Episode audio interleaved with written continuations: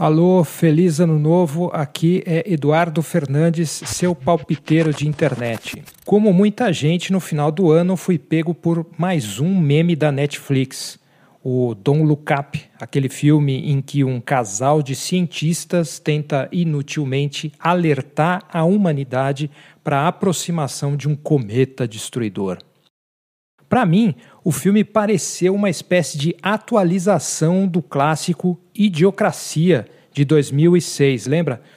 Assim como o Don't Look o Idiocracia também tratava de problemas ambientais. Você deve se lembrar de que a sociedade futurística desse filme passava fome porque seus líderes acreditavam que seria mais inteligente irrigar colheitas com Gatorade em vez de água. Já em Don't Look Up, o cometa desgovernado serve como uma metáfora para a urgência do aquecimento global. Note que nas duas obras o problema ambiental é visto por um ângulo bem específico, o de sociedades imersas numa cultura de entretenimento, consumo e conveniência.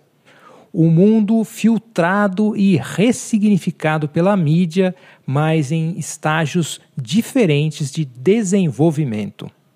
No Idiocracia, a ênfase é na lógica televisiva. Em Don't Look Up, o foco muda para as redes sociais.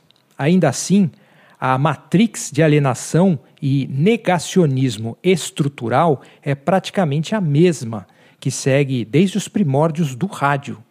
Nós ainda usamos as mesmas técnicas de manipulação que incomodavam o Louis Armstrong nos anos 1920 cada mídia subsequente acelerou o mesmo processo e o deixou cada vez mais complexo. Mesmo muitos criadores de conteúdo que não são abertamente empregados por corporações aprenderam a funcionar dentro desse ambiente midiático, a precisar dele e a crescer nele. É por isso que em Dom Lucap, usando celulares, as pessoas ficaram muito parecidas com os apresentadores de TV que estão preocupados com estatísticas de visibilidade, sensacionalismo, piadas escapistas ou formular opiniões bombásticas e simplistas sobre todos os assuntos. E aí chegamos ao ponto que é, mais me intrigou em Don Up, o papel dos cientistas. O filme coloca um casal de cientistas como heróis ignorados pelo negacionismo estrutural. Hum, funciona bem quando o problema é, de certa forma, simplório, como um gigantesco cometa surgindo. Dá para apontar para ele e dizer: ó, aquele é o problema. Mas o impacto não é o mesmo em assuntos como o aquecimento global, que é cheio de nuances e todo difuso. Nesse caso, seria preciso nos lembrar de que os próprios cientistas nos ajudaram a chegar nessa nossa atual situação. Também existem cientistas negacionistas e alienados.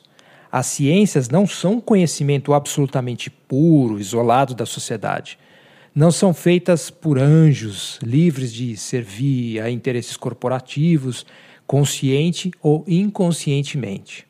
As ciências são feitas em corporações e universidades. São financiadas pelo Estado e ou por corporações. Elas, ao mesmo tempo, fundamentam e são fundamentadas pelo sistema capitalista em todas as suas transformações históricas ao longo do tempo. Por isso, me incomodou uma certa romantização dos cientistas em Dom Lucap, coisa que o Idiocracia não tem, pelo menos que eu me lembre. Você pode argumentar que, na verdade, a romantização vai para um certo tipo de cientistas, os indie, aqueles pesquisadores nerd no fundo de um laboratório. Os cientistas solucionistas das corporações de tecnologia são indiretamente criticados também em Dom Lucap. Eles aparecem ali naquela figura do grande empreendedor, que é uma mistura entre Tim Cook, Elon Musk e outros empreendedores do Vale do Silício. De qualquer forma, é um tema para ficar de olho. É muito diferente encontrar um cientista como, por exemplo, Siddhartha Ribeiro, que tem uma visão politizada, algum respeito por conhecimentos ancestrais e uma longa história de ativismo, e cientistas apenas dito técnicos, que se escondem atrás de uma suposta neutralidade do conhecimento. Mas esse aí é um assunto para outro episódio. Então, esse foi o Monistério de hoje. Como sempre, você pode ler a transcrição do episódio no site eduf.me. Para comentar, é só escrever para eduf.eduf.me. E você também pode colaborar com o podcast depositando qualquer quantia na chave pix.eduf.me. Certo? Até a próxima mutação.